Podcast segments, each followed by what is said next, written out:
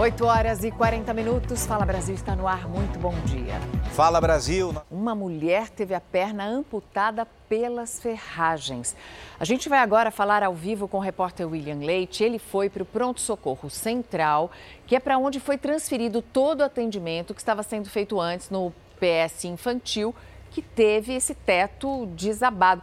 William, então as pessoas, além de precisarem do atendimento, essas crianças, depois ainda foram machucadas para ir, né? Como é que está o atendimento aí no Pronto Socorro Central? Bom dia. Bom dia, Mariana. Bom dia a todos que acompanham o Fala Brasil. O atendimento está um pouco complicado em função de todas essas pessoas que foram atendidas aqui no PS Central e que ainda estão aqui. Algumas já foram direcionadas, porque, segundo a nota oficial, três pessoas se feriram. A Maraísa, de 28 anos, que perdeu a perna, o filho dela e mais uma criança. Mas muitas outras pessoas foram trazidas para cá, inclusive crianças também. Além disso, o atendimento que está sendo feito aqui é para todas todas as outras especialidades. Portanto, muita gente sofrendo agora para ter esse atendimento em função de todo o atendimento do hospital infantil vir para cá, do PS infantil vir para cá, para o PS central. A situação começa a se complicar e agora a busca de um outro lugar para atender as crianças. Voltamos ao estúdio do Fala Brasil.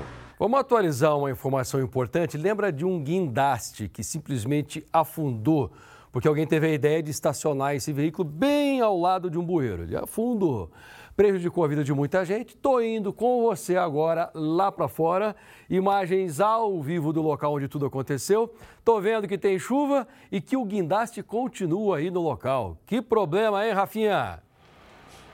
Exatamente, passar. O problema ainda continua prejuízo que vai ficar aí durante toda a semana para a população aqui da região da Vila Sônia. Veja só, gente, o guindaste ele já foi destombado, mas ele permanece por aqui porque ele não vai conseguir sair daqui sozinho. Então vai ter que trazer outro equipamento para fazer essa retirada. Trago também atualização. Veja só, tem um caminhão da Enel aqui na região também aguardando, porque depois da retirada do guindaste, a energia vai ser restabelecida para essa residência que ainda se encontra sem energia, está aí sendo abastecida por meio de um por meio de um gerador. Na sequência também, equipe da CT chegando agora nesse momento com duas viaturas aqui para poder fazer a organização no trânsito, porque a gente sabe que o bairro aqui é movimentado na manhã é, de todos os dias aí de segunda a sexta-feira. Passaia, agora veja só, a casa que ficou ali destruída, né, praticamente destruída a parte da frente, também tem uma equipe de construtores fazendo a manutenção. Passaia. Ok, muito obrigado, Rafa. E essa chuva que chove, chove sem parar aqui em São Paulo, hein? Pois é, já já tem mais da chuva, você vai acompanhar daqui a pouco. Alô, São Paulo, Fala Brasil continua aqui, não perde a hora, hein? 8h49, eu tenho notícia urgente, vamos voltar lá para fora. Tem uma quadrilha que invadiu um prédio num bairro nobre aqui de São Paulo, agora há pouco, hein? Oito marginais nesse prédio. A Tainara Figueiredo tem mais informações ao vivo. Bom dia, Tainara. Bom dia, Passaia. Bom dia para todo mundo. Essas informações sobre como tudo aconteceu estão sendo levantadas neste momento, como você mesmo disse, aconteceu bem cedinho. Olha só, a gente vê os policiais conversando com os moradores ainda muito assustados com o que aconteceu. A quadrilha entrou no prédio pela garagem, ao que tudo indica, tinham o controle remoto do portão, estavam fortemente armados. Seriam entre 8 e 15 criminosos. Eles entraram nos apartamentos, renderam os moradores que foram levados para o salão de festas. Ainda estão tentando levantar também o que foi levado, quais pertences foram levados por esses criminosos. Um crime, com toda certeza, planejado. Há câmeras de segurança espalhadas aqui pelo condomínio. Essas imagens vão ser levantadas para ajudar a polícia, então, a identificar quem são essas pessoas que integram essa quadrilha que agora invade condomínios de alto padrão na Vila Mariana, zona sul de São Paulo, um bairro nobre aqui da capital paulista. Passaia, volto com você. Ô, ô Tainara, é de interesse da polícia, dos moradores, a divulgação do rosto desses marginais. Então, assim que você conseguir, não vai demorar não. Assim que você conseguir, me manda essas imagens para nós colocarmos aqui no Fala Brasil. O povo de São Paulo precisa descobrir, precisa saber quem são os marginais. Só que agora há uma atenção aí no ar e muito cuidado, você e toda a equipe, viu, Tainara? Porque a polícia está fazendo uma vistoria em todos os apartamentos. A polícia não sabe se esses oito marginais faziam parte dessa quadrilha, apenas os oito, ou se algum outro bandido ficou para trás quando percebeu que a polícia estava se aproximando.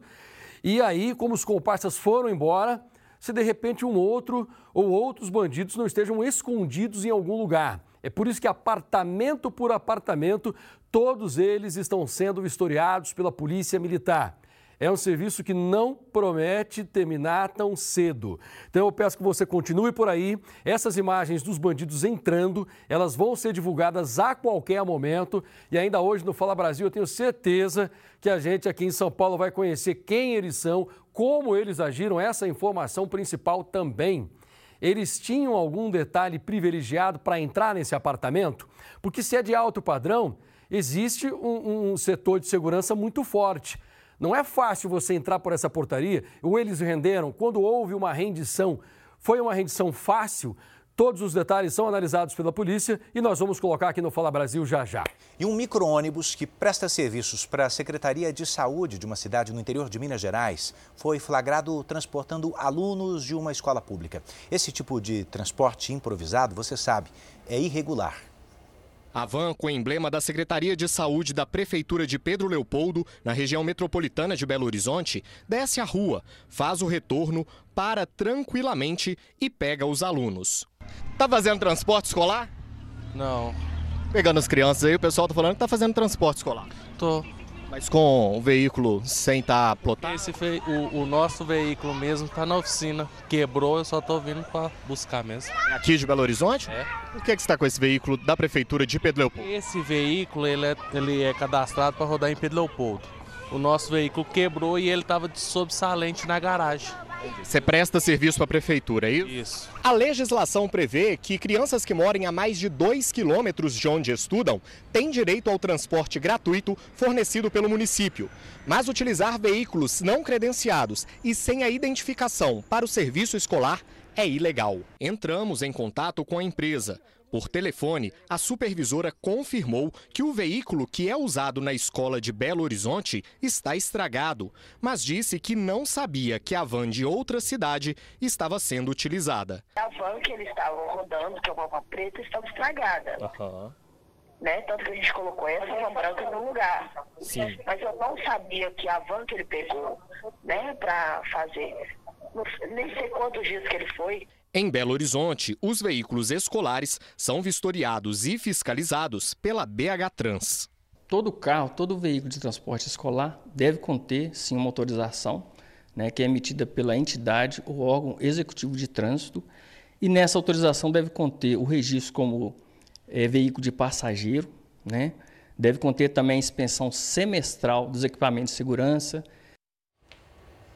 uma motorista de aplicativo foi agredida por duas passageiras quando voltou para devolver o celular que uma dessas passageiras tinha esquecido dentro do veículo. E tudo isso aconteceu bem em frente a uma delegacia de polícia. As marcas da agressão estão no rosto de Franciene. A motorista de aplicativo conta que depois de uma corrida recebeu uma ligação de uma das passageiras dizendo que tinha esquecido o celular. Eu ainda falei para elas, eu vou entregar com uma testemunha para vocês não me acusarem de não, tá, não ter entregue o telefone. A motorista foi até o local combinado em frente a uma delegacia para entregar o celular que uma delas tinha deixado no carro. Como já estava longe em outra corrida, disse que levaria cerca de 40 minutos. Quando chegou no local, as mulheres reclamaram da demora e, segundo ela, partiram para a agressão chute, pontapé, puxão de cabelo, até que me derrubaram, continuaram batendo em mim enquanto eu estava no chão. Ela também teve o próprio celular e os óculos quebrados. Os crimes investigados é lesão corporal e dano, porque elas quebraram o celular da vítima também. Motoristas de aplicativos fizeram um buzinaço em protesto. Em nota, a empresa de aplicativo disse que considera inaceitável o uso de violência e que, como existem contradições entre os relatos da motorista e das passageiras, a conta da motorista será suspensa até o fim das investigações. O Sindicato dos Motoristas em Aplicativos do Rio Grande do Sul cobra uma resposta rápida das autoridades. Os dados do passageiro é totalmente protegido. Então isso dificulta para os motoristas fazerem qualquer tipo de denúncia contra um passageiro quando acontece um tipo de agressão como essa. E não é que o FBI descobriu uma delegacia de polícia chinesa clandestinamente instalada em Nova York, nos Estados Unidos? A estação policial ficava em Chinatown, bairro de imigrantes asiáticos. Segundo autoridades, essa delegacia fazia operações sem qualquer aprovação do consulado do país e a favor do governo chinês. No pano de fundo dessa história, estamos falando de possível espionagem. Duas pessoas foram presas. Até o momento, a embaixada da China em Washington não se manifestou sobre o caso. Vamos falar agora sobre a proposta de emenda à Constituição para ampliar a chamada imunidade tributária de templos de qualquer religião. Essa proposta já tem apoio formal de pelo menos 336 deputados, mais que o suficiente para ser aprovada e enviada para análise dos senadores.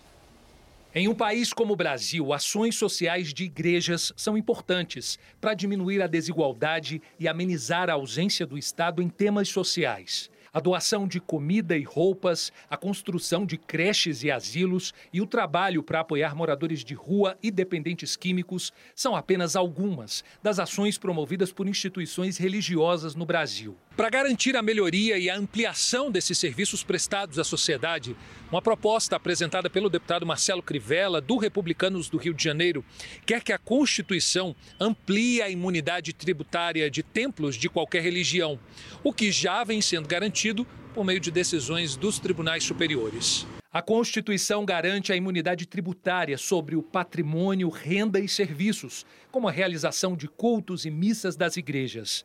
Mas outros serviços, como os trabalhos sociais, que também precisam de estrutura física e que dependem de recursos para funcionar, ainda estão fora do texto constitucional. É uma lei que não vai atingir somente os evangélicos, qualquer tipo de religião, católica, espírita, qualquer tipo.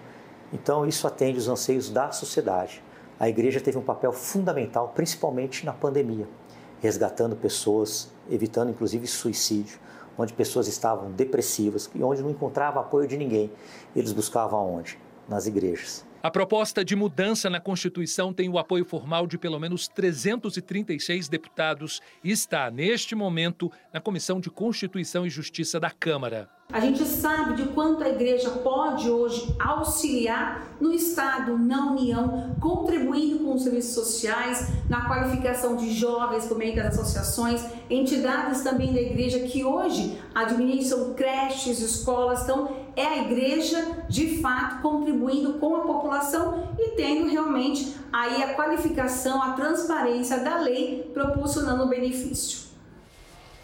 E a Polícia Federal está nas ruas para cumprir 16 mandados de prisão contra as pessoas suspeitas de terem participado daqueles atos de vandalismo no dia 8 de janeiro, na Praça dos Três Poderes, em Brasília. Quem tem as informações de Brasília é a repórter Vanessa Lima. Vanessa, bom dia. Bom dia, Mariana. Essa é a décima fase da Operação Lesa Pátria. Além dos mandados de prisão, estão sendo cumpridos 22 mandados de busca e apreensão expedidos pelo Supremo Tribunal Federal. Os mandados estão sendo cumpridos em Goiás, Minas Gerais, Mato Grosso, Pará, Paraná, Rio de Janeiro, São Paulo e no Distrito Federal. E durante a madrugada, o ministro Alexandre de Moraes, do Supremo, votou a favor de tornar réus 100 investigados naqueles atos de vandalismo do dia 8 de janeiro. Agora, os demais ministros têm até a próxima segunda-feira, dia 24, para também votar no plenário virtual. Se a maioria da corte seguir o voto de Alexandre de Moraes, os investigados se tornarão réus e poderão responder por crimes como associação criminosa, dano ao patrimônio e crime contra as instituições democráticas. Edu, Mariana. Obrigada, Vanessa, pelas informações de Brasília. Acabou a espera.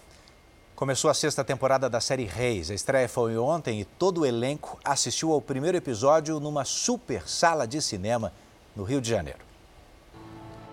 Espadas, escudos, figurino e cenografia saíram dos estúdios de gravação e foram parar na sala de cinema. Foi uma noite concorrida e cheia de expectativas. Toda a equipe, todo mundo aqui junto para ver essa estreia é, da história de Davi como você nunca viu. O elenco apareceu em peso para assistir ao primeiro capítulo da sexta temporada da série Reis. Não existe só o exército de Davi, os valentes de Davi na frente das câmeras. É um exército de valentes, de superproduções, na maquiagem, o texto feito com todo o esmero. Além disso, conta com uma trilha sonora exclusiva e efeitos especiais de ponta para criar uma série única.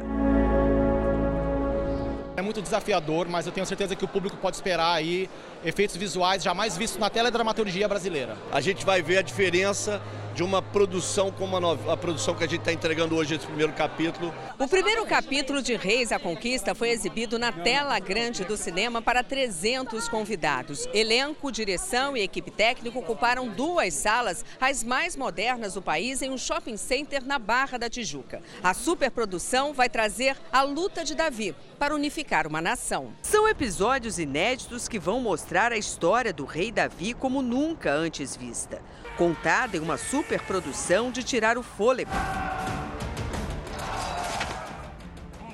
A nova fase de Reis vai destacar o amadurecimento, a coragem e a força da fé do rei, que mudou para sempre a história da nação de Israel. Se você quer tanto me fazer rei, Deveria começar parando de incitar os meus homens e de questionar as minhas decisões na frente de todo mundo. A história de Davi tem tudo: tem emoção, tem drama, tem comédia, tem cenas engraçadas, muita luta, muita batalha.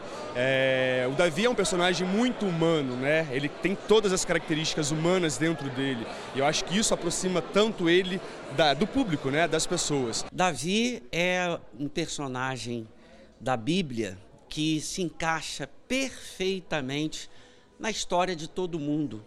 Todo mundo tem grandes desafios, todo mundo tem grandes dilemas, conflitos, mas Davi, especialmente, ele tinha uma ligação profunda com Deus. Quem assistiu ao primeiro capítulo ficou comovido. O temor do Senhor é límpido permanece para sempre. Ah, com certeza. Depois que a gente vê assim tudo junto, né? Eu tava aqui falando para ele. A gente marca, a gente faz as, as, nossas cenas, o nosso núcleo. E quando a gente vê montado assim tudo, tudo que tá acontecendo em volta, meu Deus, é muito maior do que a gente imaginava. Você vê essa menina aqui em cena, é uma coisa. Ai, meu Deus do céu! Absurda de ver. A emoção aqui. Marquinhos é o, no, é o nosso gente, coração. A gente faz um trabalho muito humano, né? A sintonia entre elenco e direção dá um toque ainda mais especial à trama. É um trabalho colaborativo, né? Onde todo mundo se entrega, onde todo mundo ama o que faz e está na tela, né? Esse carinho, essa entrega. Eu sou um rei que não tem o apoio de toda a nação ainda. Eu preciso fortalecer o meu reinado.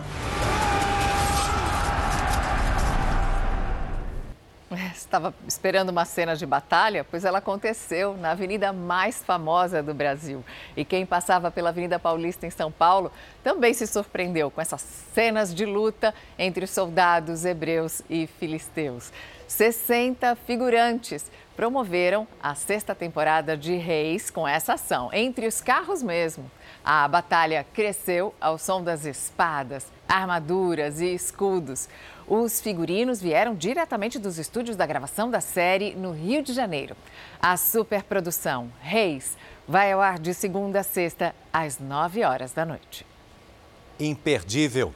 Não saiu de casa ainda? Prepara o guarda-chuva. Previsão hoje de tempestade em algumas regiões do Brasil. Em São Paulo já começou a chover. Olha a Paola Viana como é que está. Dá os detalhes para gente, Paola. Bom dia. Oi, Edu, bom dia a você, muito bom dia a todos. Nem preciso dizer que a chuva me pegou de surpresa, então quem for sair de casa é bom mesmo se proteger com capa, com guarda-chuva, porque olha, nós estamos aqui na região de Higienópolis, chove bastante agora, inclusive o trânsito começa também a ficar complicado. Isso porque uma frente fria que chega pelo litoral aqui no estado de São Paulo trouxe essa tempestade. Tem previsão de chuva para hoje o dia inteiro, principalmente no finalzinho da tarde, que já deve chover chover mais forte ainda, as temperaturas começam a diminuir agora também, faz um friozinho e ainda segundo a Defesa Civil é importante tomar cuidado, principalmente quem mora nas regiões consideradas áreas de risco, porque há também aí o risco de desmoronamentos e deslizamentos nessas áreas um pouco mais perigosas, que são as áreas principalmente de encosta. Então, olha aí, chuva bem forte agora aqui na zona oeste de São Paulo. É bom se proteger porque hoje Edu e Mariana com certeza aí chove o dia todo. Obrigada, Paola. Nove e meia da manhã, Fala Brasil de volta com a história de 15 mulheres que se uniram para denunciar um médico que atua como cirurgião plástico, embora não tenha o registro dessa especialidade. Esse médico é acusado pelas vítimas de fazer procedimentos que deram muito errado. Cinco anos depois das cirurgias, Adriana ainda não consegue se olhar no espelho. Você vê vestida é uma coisa, agora você se olhar no espelho nua e olhar, comparar o antes e o agora é choro. Em 2018, a comerciante morava em Porto Seguro, na Bahia. Ela conheceu o médico Gilberson Vanderlei Silva por indicações e decidiu fazer com ele as sonhadas cirurgias plásticas nos seios e no abdômen. Mas Adriana conta que nada ficou como esperava. A mama, ele deixou a minha Aurélia aqui em cima a prótese ela tá soltinha dentro de mim, anda dentro de mim. Eu tenho um ponto até hoje que inflama a minha barriga, isso aqui é pele, ó, que ficou. Segundo Adriana, o médico chegou a refazer a cirurgia nos seios dela três meses depois do primeiro procedimento. Ainda insatisfeita, afirma que procurou o profissional várias vezes, mas nunca houve um acordo. Ela pagou 23 mil reais pelas cirurgias. Eu falei para ele que a cirurgia da barriga estava apresentando um erro e ele ficou bravo dentro do, do consultório comigo, falou que eu estava louca. Antes de completar dois anos da cirurgia, Adriana procurou uma advogada e abriu um processo. Durante esse tempo, ela diz que passou a tomar conhecimento de outras pacientes com a mesma queixa. Há cerca de um mês e meio, a comerciante ficou surpresa a ser adicionada a um grupo de aplicativo de mensagens. Seriam outras mulheres fazendo acusações contra o mesmo médico. Essa mulher, que prefere não ser identificada, acusa o médico de também cometer erros. Ela fez cirurgias plásticas em Nova Iguaçu, no Rio de Janeiro, onde o Dr. Gilberson Vanderlei também atende. Meu procedimento foi é, lipo, abdominoplastia e enxerto né, no, no glúteo, no, no bumbum. E eu já saí dali, assim, tipo, no primeiro dia já insatisfeita com o resultado, porque a barriga é imensa. Ela diz ainda que teve que ouvir acusações. Ele sempre põe a culpa nas pacientes. Ah, você que tá gorda, entendeu? Você que não te cuida. Carla é uma das pacientes que entraram com processo contra o Dr. Gilberson. Ela conta que as cirurgias feitas por ele não foram conforme previstas no contrato. Uma prótese de 350, ele botou uma prótese de 600, 600 não, 565 em mim. É, a abdoplastia que ele fez, ele me cobrou só de cola, ele me cobrou 6 mil reais e ele não fez a cirurgia colada, fez parte colada e ele falou que a cola não deu para tudo.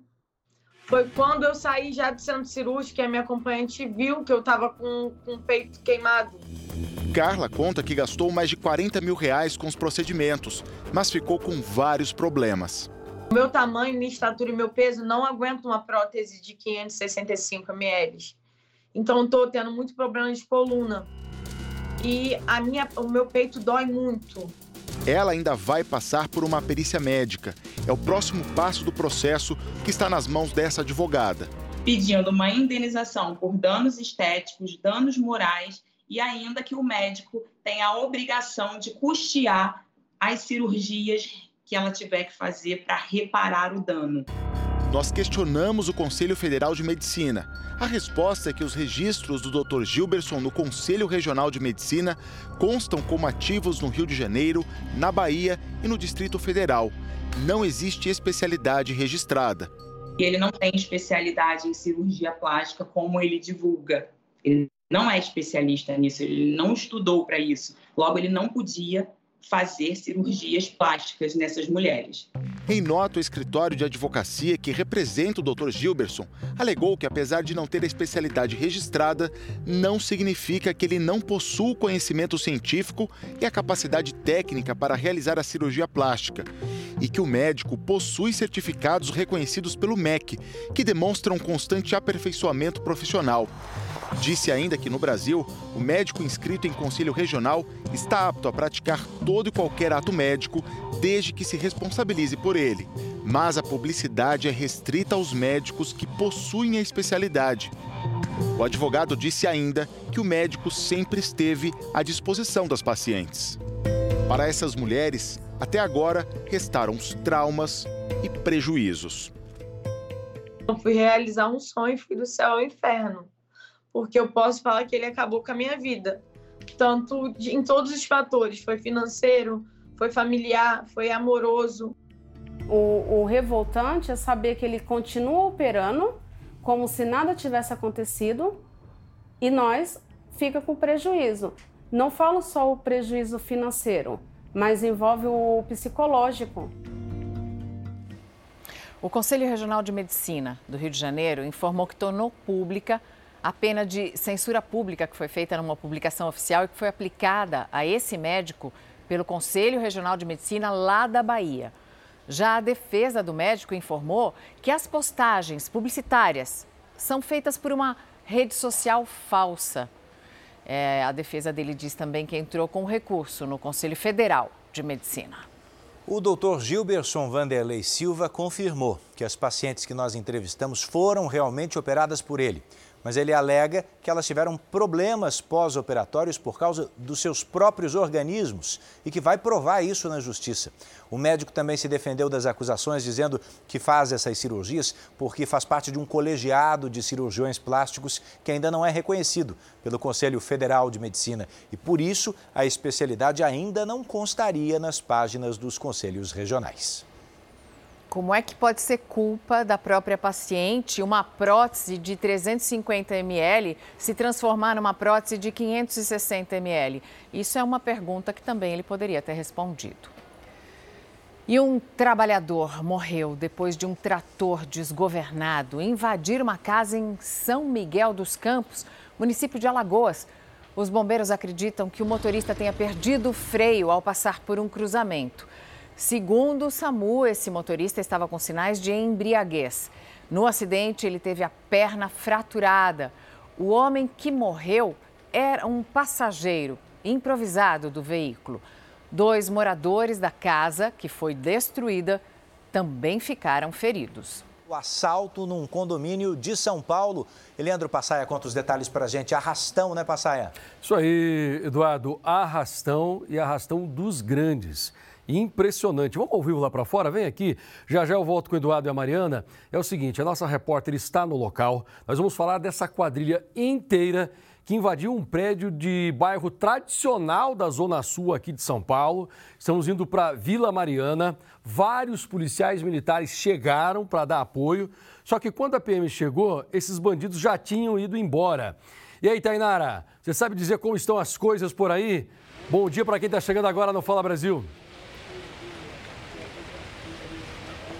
Bom dia, Passaia. Bom dia para todo mundo. Olha, as vítimas foram levadas para o 36DP aqui da Vila Mariana, que vai conduzir as investigações. Eu conversei com o síndico do prédio que fica aqui na Vila Mariana, né, na região ah, sul da cidade, um bairro nobre, né? E ele contou que esses criminosos eram cerca de 10. Eles entraram pela garagem com controle remoto clonado, estavam fortemente armados, encapuzados e aparentemente não tinham um alvo certo. Eles foram rendendo quem eles viam pela frente. Uma dessas pessoas era faxineira desse síndico, um advogado de 62 anos. Passai aqui foi acordado com uma arma apontada para ele. A filha dele já estava rendida. Esses criminosos pediam para que eles ficassem tranquilos e que eles eram especializados em roubo a banco. No total, dois apartamentos foram foram invadidos, cerca de 10, 12 pessoas foram rendidas e levadas para o salão de festas do condomínio. Elas tiveram objetos pessoais e os celulares roubados. A polícia foi atrás das câmeras de segurança,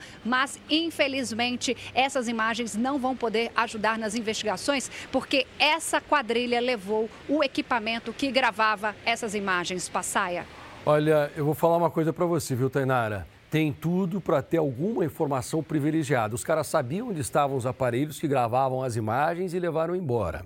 Outra coisa importante, eles tinham esse controle, uma cópia do controle para abrir o portão. Ou alguém deu a cópia desse controle para esses bandidos, ou então, tem uma dica aqui para quem mora em São Paulo e qualquer parte do Brasil. Você sabia que quando você vai a um lugar, por exemplo, para lavar o seu carro, ou quando você deixa com alguém no estacionamento, se por um acaso você deixar o seu controle ali, eles podem fazer uma cópia do controle do portão e pelo número da placa eles descobrem onde você mora. Dica importante. Síndico desse prédio falou com a gente. Vamos ouvir? Eles entraram por volta de 4 horas da manhã pela garagem, com ah, provavelmente um controle remoto clonado. Que eu fui acordado por volta de 6 e meia, 15 para 7, com um meliante me rendendo com uma arma na minha cabeça. Quantos apartamentos foram violados? Você tem uma base? Olha, a princípio dois. Que foi o meu e o da vizinha. Chegaram a levar celular? Da minha casa, graças a Deus, não. Não, levaram dos moradores que eles iam rendendo e colocando no salão de festa e iam fazendo um montinho de celular. E eles estavam encapuzados? O que, que eles diziam? Os cinco lá dentro, quatro encapuzados e um sem capuz, que era o mais calmo e o que tinha a liderança do pessoal. E eles diziam o quê? Para mim, eles alertaram que, ó, você fica tranquilo, que se você colaborar não vai acontecer nada. Nós somos profissionais, somos ladrões de banco, tá? E fica tranquilo. É tua filha? Então fica tranquilo que não vai ter nada não, camarada. É, nesse caso, a Tainara acabou de dar uma notícia triste. Os bandidos levaram o equipamento que grava as imagens. Nós não temos essas imagens. Uma terça-feira duplamente abençoada para vocês. Amém. Beijos, descansem e até amanhã, se Deus quiser.